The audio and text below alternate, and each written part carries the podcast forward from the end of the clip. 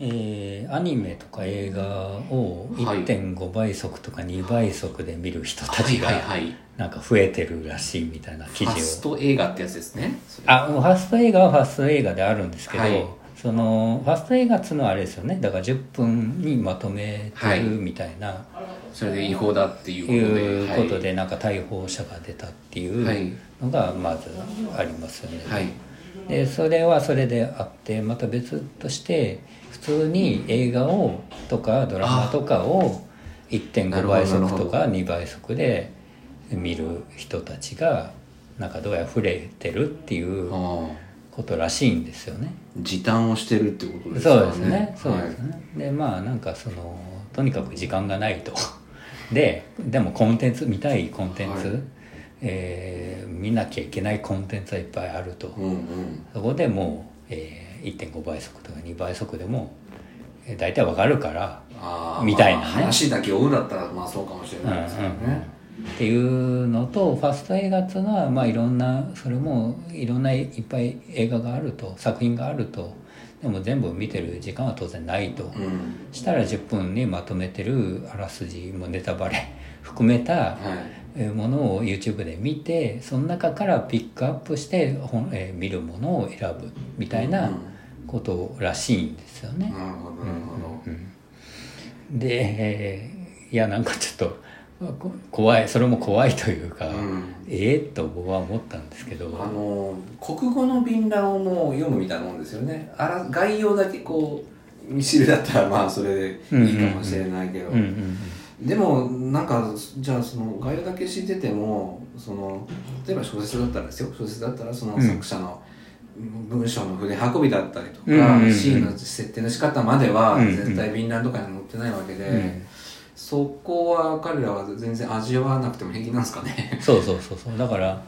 例えば10秒の間があったとして、はいその10秒の間っていうのは当然そこに意味があるわけですよね、はい例えば男女が見つ10秒間見つめ合ってるとしたらそのどうお互いどう思ってんのかなとか思いながら見る、はい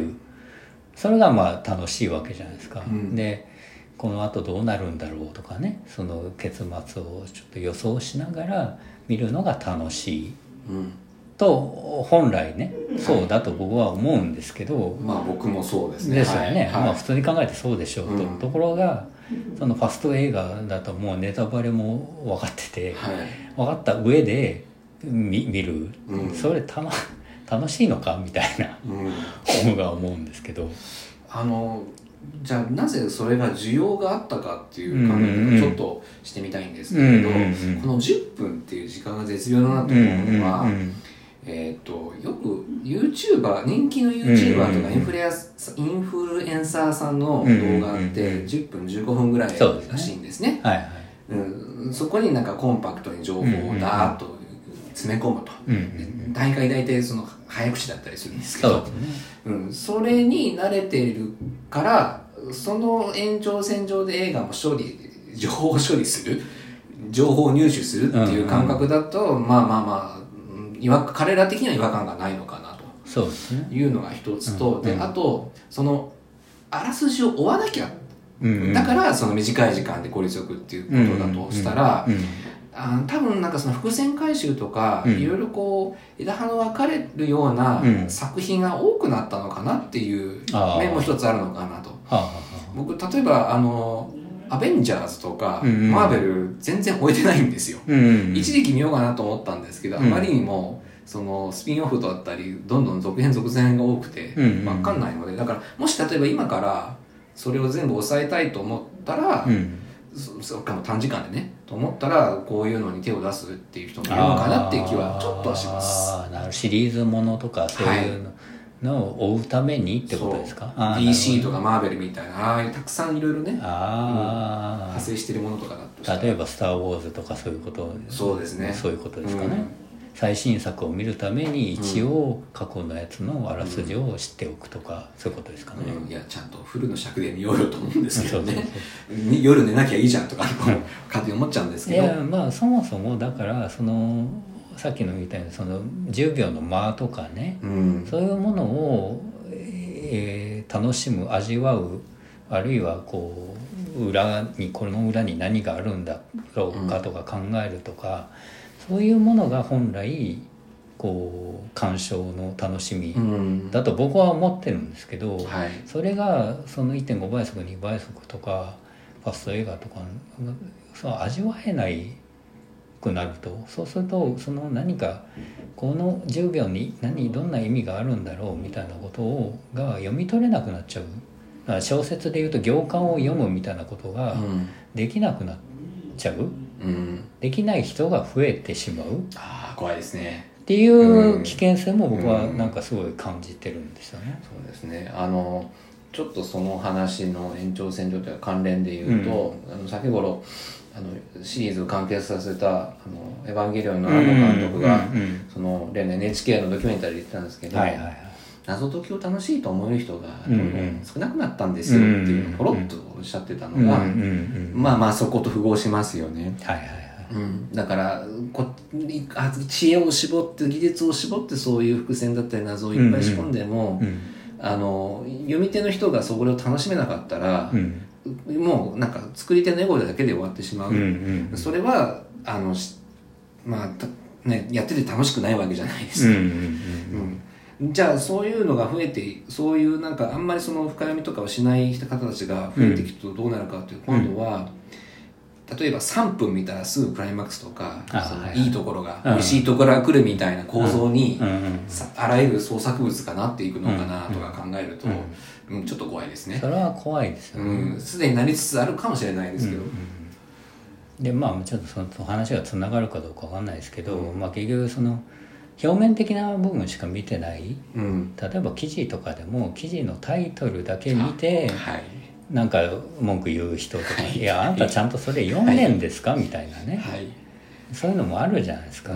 で、まあ、記事の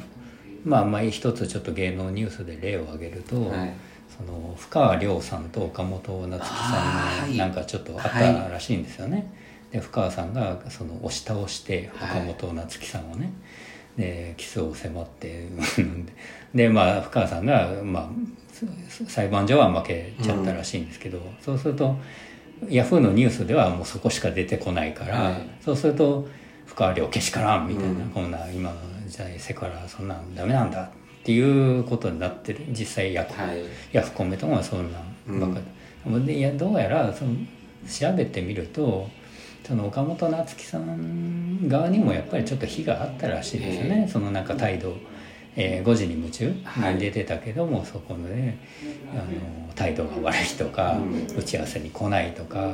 遅れるとか連絡が取れないとかそういうことがいろいろあってでじゃあい深川さんと岡本さんのイベントをやりましょうとなったんだけどイベントもそのなんかこう連絡取れないとかうん打ち合わせ、本来打ち合わせするべきなのにそれもできなかったりとか、でまあ結局来たらしいんですけど深川さんの進行も本来考えてた進行とかを、はいで無視して悪態をついてて、うんで、まあ仕込みができてないんですそようねそうそうそもそもう打んち合わせできてないですから、はいで最後深川さんが多分そのいわゆるダチョウ倶楽部的な最後ねキキスしておちゃんちゃんで終わらせるみたいなことを多分考えたと思うんですけど当然それもうまくいかず、はい岡本さんが怒って帰っちゃったと。はいいうことらしいんですよねで氷川さんが、まあ、お客さん入れるイベントだったんで「うんあのすいませんでした」っつってお客さんに謝ってみたいなことがあったらしいんですよねはいでそれを僕は調べてああそういうことだったんだじゃあ氷川さんが一方的に悪いわけじゃないんだなっていうのは僕は分かったけどもおそらくそのヤフーのニュースだけ見る人が大半だから、うんそうすると福和さん福和亮けしからんそうなんだけでもう 終わってるわけですよ、うんそれを見た人はねでまあじゃあ全部のニュースの裏をね探ることはもちろんそれは不可能ですよと、うんだけどもなんかちょっとこう違和感があった時にうんこれってどういうことなんだろ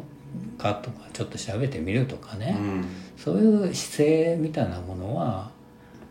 必要なんじゃないかなと僕は思うんですよね。ね少なくともタイトルだけでなんかええけしからんとかそういうのはもうやめましょうよっていうあのゲームが発売される前にすでに酷評が Amazon がたくさん並ぶとかね いやまだ発売してないんだから、うんそうそう、ええまあまあ確かにねその時間がないのも分かりますよとう、んで記事とかも僕らも読み飛ばしちゃううん飛ばし読みというか、そのさささっと読んじゃうこともまあもちろんありますようん僕だって、でもなんかあこれちょっとちゃんと読まなきゃなと思ったらもう一回読むとかね、うんそういうことは僕は一応してるつもりだし、うんツイート何かツイートする場合もちゃんと読んで、えーツイートするっていうことをうん心がけてはいるつもりなんですよね、は僕はね。あのあ今もう機能外れちゃったのかなあの RT する前にうん、あの記事読みましたかってあーいう確あり認ますのねメッセージが出る仕様じゃないですあかーあありますねれは多分そういうことをちょっと危惧してツイッター側で多分試みたんでしょうねそうそうそうそう。はいだから、ちゃんと中身を分かった上で RT してますかっていううんそうそうそう、うんリツイートもそうだし、うん何かコメントする時もちゃんとそれを、うんうんどういう意味なんだろうかっていうことを理解した上で、うん発言するようにしましょうねっていうことだと思うんですけどね。さあっていう感じでという感ございますがはいはいまあ、つながってるかつながってないかわかんないですけどまあまあそういう話だったんで、またご意見ご感想などありましたら、むしろそうあの倍速で見てはかどってますっていう方の意見もむしそろう聞きそうたそいうのそう、ではそいれはそれでね、うんあのぜひ若い人教えてくださいはい、こういやその方がやっぱりいいんだっていう意見もそれはあるでしょうからね、うんはいということではいはい、また次回お願いいたしますはい、ありがとうございます